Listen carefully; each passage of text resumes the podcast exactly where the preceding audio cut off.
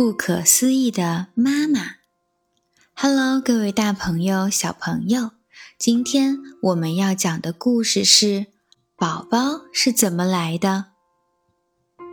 人类和动物都要生育宝宝，并且把他们抚养长大。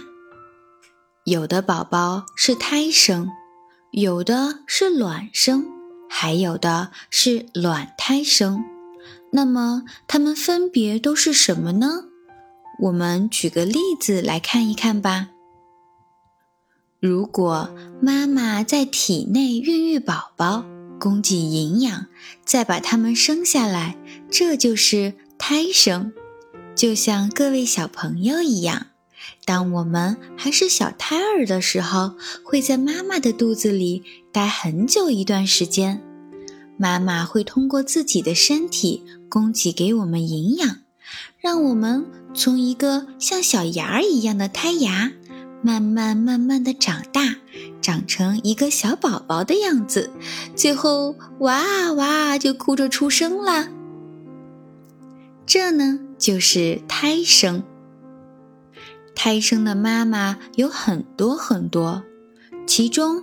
蓝鲸妈妈是最辛苦的一位，因为她生下的蓝鲸宝宝比一头成年的大象还重，每天要吃四百升的母乳。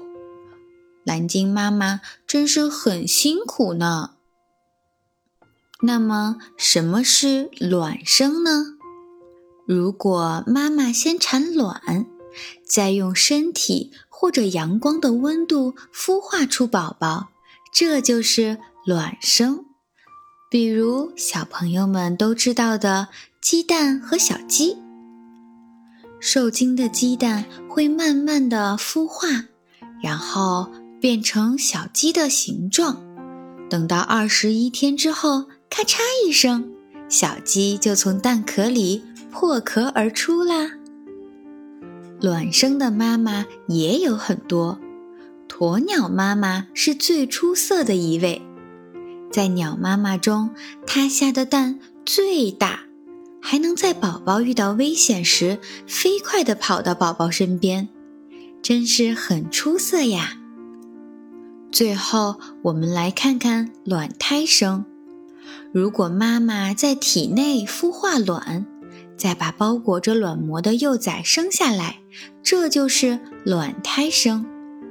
比如说，小蛇在要出生的时候，它其实是包裹在卵膜里的，然后呀，它就会挣扎着挣扎着钻破卵膜，几个小时之后就彻底自由，成为一个小蛇宝宝了。卵胎生的妈妈很多很多。蝮蛇妈妈是最勇敢的一位，它有较强的毒性，还会不顾一切地保护自己的孩子。它真的很勇敢呀。那么，各位小朋友知道最不可思议的妈妈是谁吗？那就是你的妈妈。你的妈妈和别的妈妈都不一样。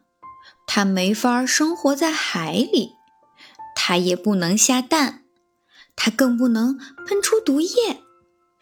但是你的妈妈就像蓝鲸妈妈那样辛苦，她可以成宿成宿的睡不好觉，只为了让她的小宝宝可爱的你能够好好的睡上一觉。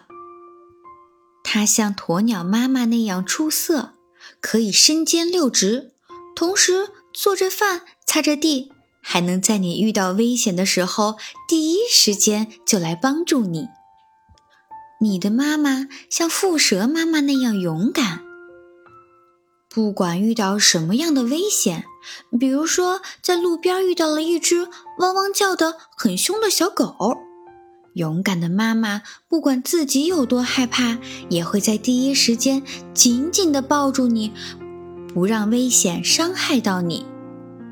所以呀，小朋友们，你的妈妈是不是真的很棒呢？